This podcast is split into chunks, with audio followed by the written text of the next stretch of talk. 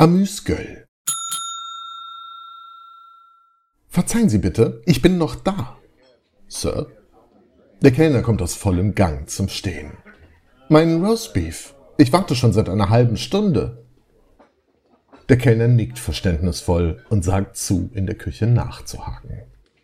Es vergeht eine weitere halbe Stunde und aus der Küche kommt nichts. Einmal noch, sagt der Gast zu sich, wird er nachhören, wo sein Essen bleibt und das Glas Wein, das er dazu bestellte.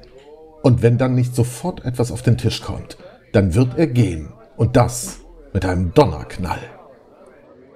Zugewandt, aufmerksam, voller Anteilnahme reagiert der Kellner. Das Fleisch servieren wird er nie. Denn das ist New York. Das Jahr 1850. Das ist das beste Restaurant seiner Zeit. Das ist das Delmonicos.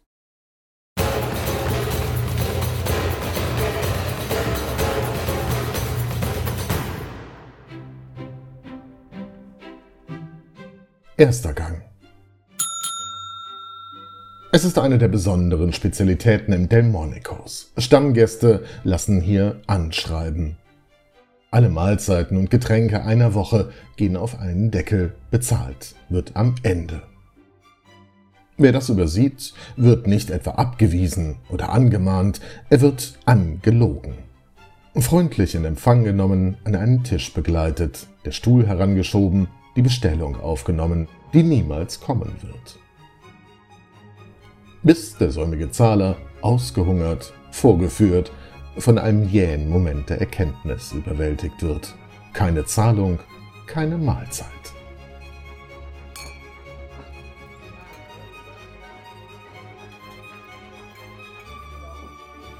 Denn hier kann man es sich leisten.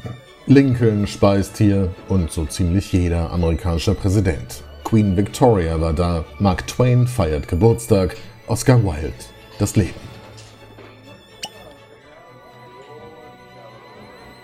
Das Delmonicos ist nicht nur das beste, teuerste, legendärste Restaurant, es ist auch das erste in Amerika.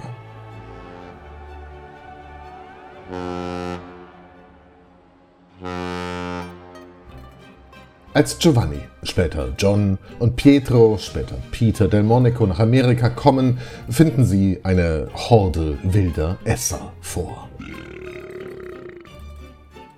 Eine Nation unter der Geißel der Verstopfung, weil der Speiseplan aus Steaks besteht und aus Stärke. Selbst der sonst so elegante Charles Dickens beschreibt die Nahrung noch einen Besuch in der neuen Welt als unverdaulichen Unrat.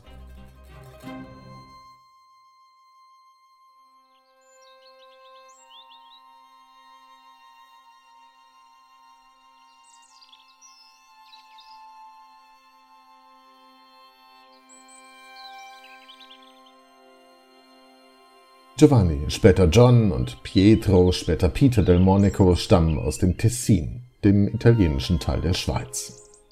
Und selbst dort, wo es keine kopflosen Adeligen und Entmachteten gibt, hat man gelernt zu kochen und zu essen.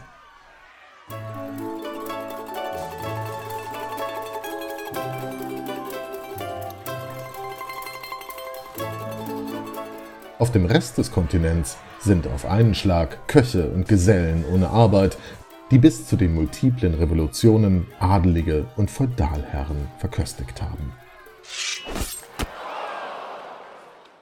Vor allem in Frankreich haben sie gelernt, dass eine Revolution nicht nur mit einem Aufruhr beginnt, sondern auch mit einem Auflauf enden kann. Dass man eine Mahlzeit woanders zu sich nehmen kann als im trauten Heim, in einem Restaurant. Auf der anderen Seite des Atlantiks gibt es auch keinen Adel, aber Bedarf. Und so eröffnen Giovanni, der Schiffskapitän, und Pietro, der Konditor, 1827 das, was am nächsten liegt. Einen Feinkostladen mit Kaffee und Weinen, Schokolade, Käse und einem klitzekleinen Schreibfehler auf dem Ladenschild. Del Monaco statt Del Monaco. Wer kann schon ahnen, dass hier ein kulinarisches Imperium entsteht, dessen letzter Außenposten erst 190 Jahre später schließen wird?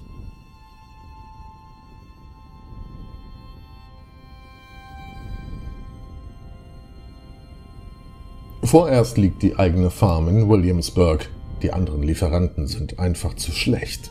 Der Laden in Manhattan, das 1835 durch eine Feuersbrunst fast vollständig vernichtet wird. Stehen bleibt Delmonicos.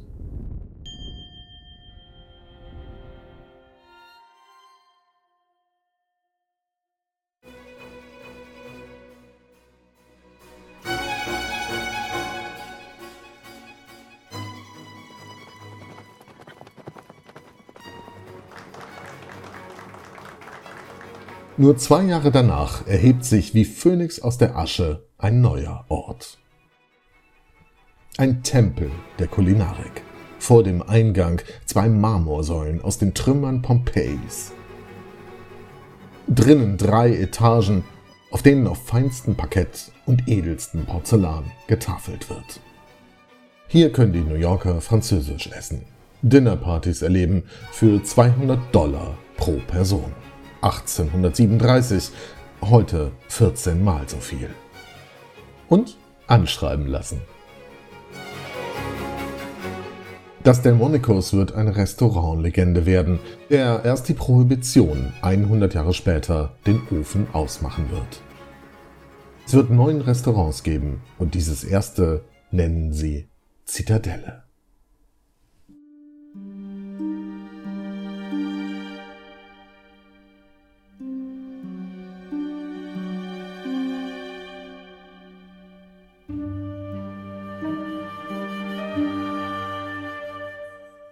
Nur ein paar Wochen nach der Französischen Revolution und nur ein paar Kilometer neben dem künftigen Feinkostladen wird mit James Fenimore Cooper ein Junge geboren, der als akademisches Wunderkind Fähnrich zur See und Autor von Lederstrumpf und Der letzte Mohikaner von sich reden machen wird.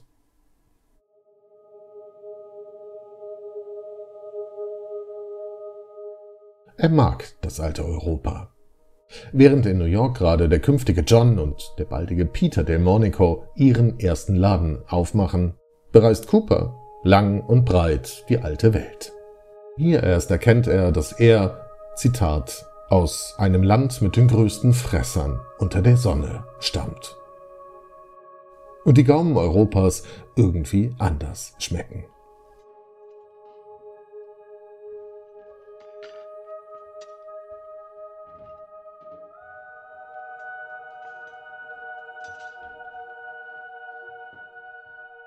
In Lyon, der späteren Hauptstadt der kulinarischen Welt, trifft ihn diese Erkenntnis unvermittelt, als er ein famoses Restaurant verlässt.